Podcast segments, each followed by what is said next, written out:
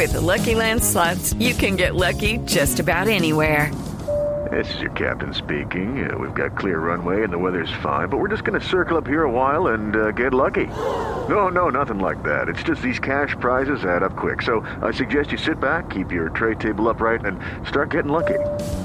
Play for free at LuckyLandSlots.com. Are you feeling lucky? No purchase necessary. Void where prohibited by law. 18 plus terms and conditions apply. See website for details. Tenemos como invitado a Daniel Medina, que es el gerente general de Olimpia, es la compañía encargada de operar el sistema de identificación biométrica Reconocer. Y es que hoy en horas de la mañana se hizo el lanzamiento para la banca de esta nueva tecnología y próximamente se hará para otros aspectos. Y es muy interesante el tema de la seguridad biométrica, pues que ya está en las oficinas bancarias, por ejemplo, el Banco Colpatria ya incursionó en esto. Sí. Vamos a ver cómo le va a los usuarios, pero sobre todo al banco y a toda la gente involucrada. Así que tenemos a esta hora, como le decía, a Daniel, que nos va a contar un poquito más sobre esto. Daniel, bienvenido a la nube.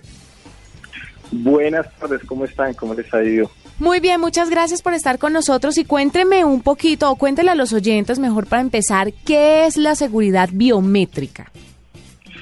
Bueno, la seguridad biométrica es el uso de las tecnologías para, para identificar a las personas.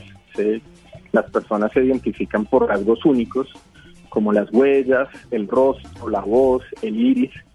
Y pues la seguridad biométrica busca integrar eh, estas tecnologías para sacar un provecho en los negocios digitales. Entonces, hoy en día es posible identificar a las personas con una huella eh, usando la base de datos de la Registraduría Nacional. Entonces, hoy estuvimos en el lanzamiento de el Banco Colpatria, que empezó a usar este producto para verificar los clientes que solicitan tarjetas de crédito, cuentas de ahorros y en general productos de crédito.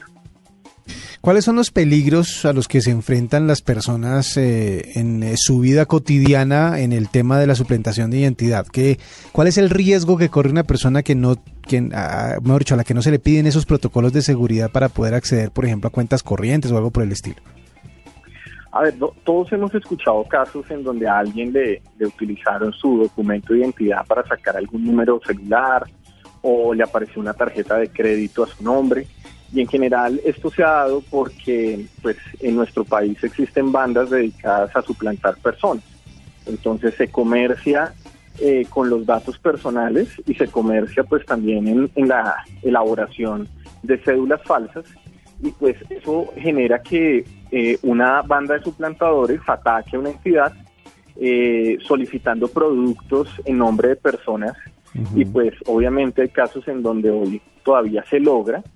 Y pues eso generó que diferentes industrias como la banca, las pensiones y cesantías, que es otro negocio que, que pues arranca a funcionar el siguiente mes, pues eh, buscaran soluciones para controlar el fraude por suplantación entonces, la seguridad biométrica va a ofrecer una relación de confianza a los ciudadanos y también las entidades, porque este fenómeno le afecta pues el bolsillo a las entidades, pero también es un desgaste cuando a las personas les ha aparecido una obligación y tienen que buscar pues el trámite para eh, que se les levante esa operación que, que, que, pues no solicitaron. Le quiero preguntar, Daniel, algo y es algo bien aterrizadito para que la gente nos entienda. Entonces ahora no van a tener que utilizar tarjetas, sino la huella digital, eh, los ojos para hacer sus transacciones bancarias o hasta ya no hemos llegado aún.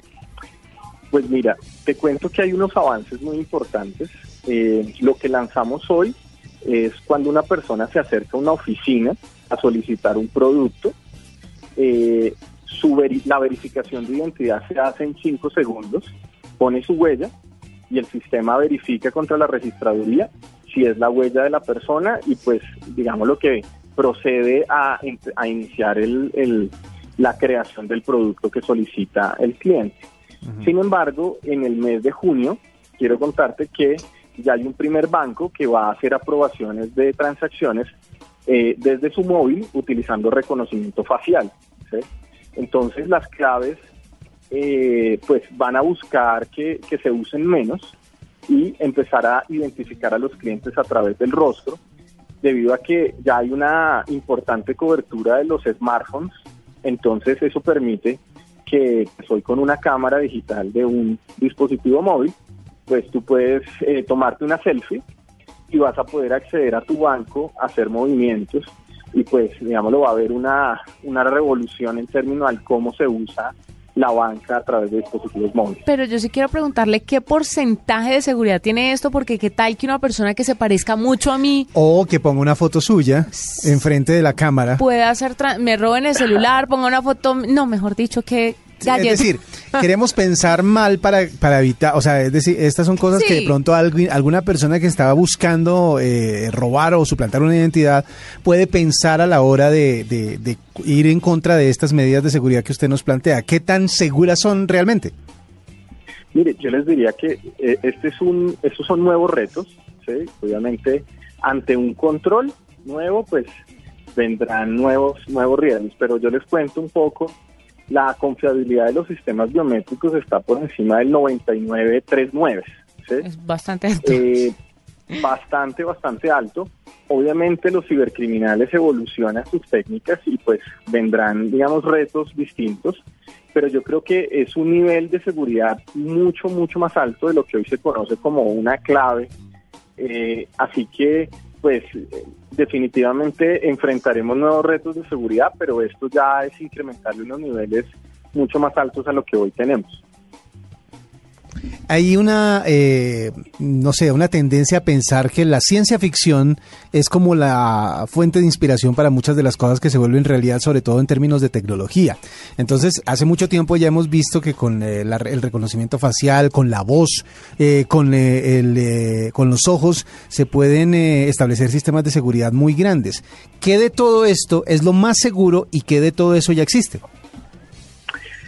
A ver, definitivamente la, como lo dices, hay, hay películas como Minority Report en reconocimiento de iris que fueron muy inspiradoras para, eh, de hecho para, para nosotros siempre fue un, muy, muy inspirador ver, ver la ciencia ficción en temas de identificación. Eh, y te quiero contar que hoy en día es una realidad la voz, ¿sí? Eh, vamos a utilizar la firma de contratos electrónicos a través de una llamada telefónica en la cual se registra la voz. Tenemos reconocimiento facial en transacciones eh, bancarias y reconocimiento facial en, en, en un trámite de entrega de alimentos para monitorear, digamos que hacer biometría masiva, en donde se detectan rostros de más de 100 personas en tiempo real. Biometría de huella, pues que es lo que normalmente hoy conocemos porque la registraduría ha hecho una muy buena labor en términos de difusión. Entonces en las notarías ya hay huella. Eh, y el reconocimiento de iris, que eh, tal vez fue el que se vio en Minority Report, es el que todavía no se ha masificado debido a los costos que tiene. Digamos lo que se ha establecido que el, el iris es- uno de los métodos más confiables, sin embargo las cámaras eh, para tomar la lectura de los ojos todavía no tienen los costos adecuados para masificarlo. Existen otras iniciativas de tecnología de palma, vascular, eh, y cerca de 10 iniciativas que, que, vienen jalando en el mundo.